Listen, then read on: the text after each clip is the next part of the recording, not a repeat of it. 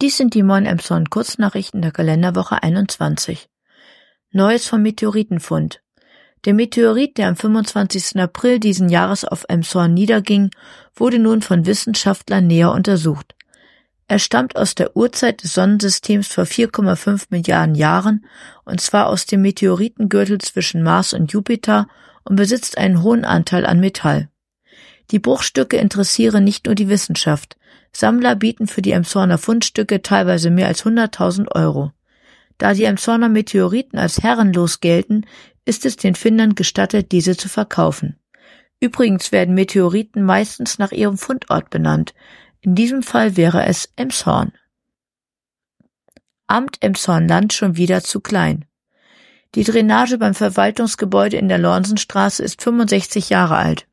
Eine neue Drainage, die 60.000 Euro kosten würde, ist vom Ausschuss auch schon genehmigt.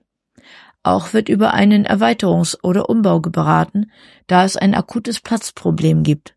Dadurch muss zum Beispiel das Trauzimmer im Erdgeschoss in Büroräume umgewandelt werden. Trauungen fänden künftig in einem kleineren Besprechungsraum statt.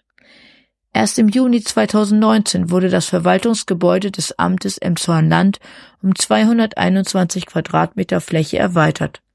Durch einen enormen Einwohnerzuwachs in den letzten vier Jahren sind nun erneut weitere Büroräume für die Mitarbeitenden nötig.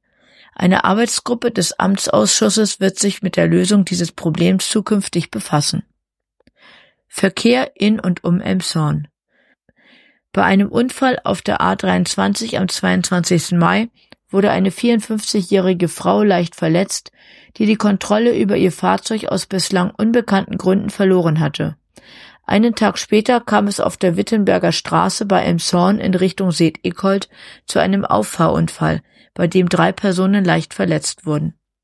Des Weiteren ereignete sich am 26. Mai ein schwerer Unfall auf der A23 hinter der Anschlussstelle Emshorn bei dem der Fahrer eines Volvos durch einen medizinischen Notfall die Kontrolle über sein Fahrzeug verlor und auf einen Ford auffuhr.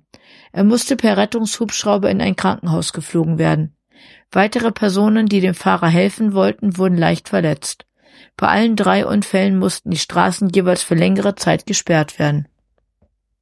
Am Dienstag, den 23. Mai, kontrollierten Einsatzkräfte der Polizei, der Autobahnpolizei, ein Lebensmittelkontrolleur sowie zehn Mitarbeiter des Hauptzollamtes insgesamt 53 Fahrzeuge auf der Autobahn bei Elmshorn.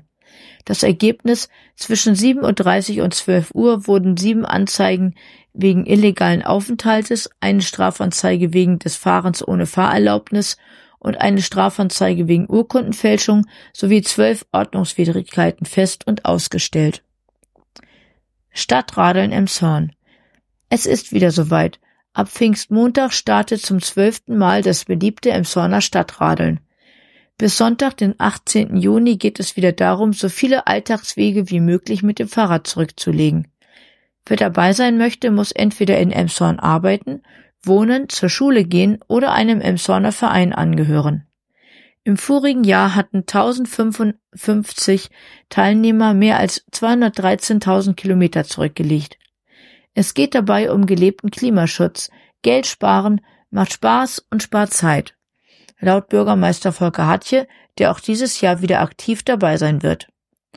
Zudem haben die Stadt, die Fahrradgruppe Rückenwind, der ADFC Emshorn und der Seniorenrat ein buntes Zusatzprogramm zusammengestellt.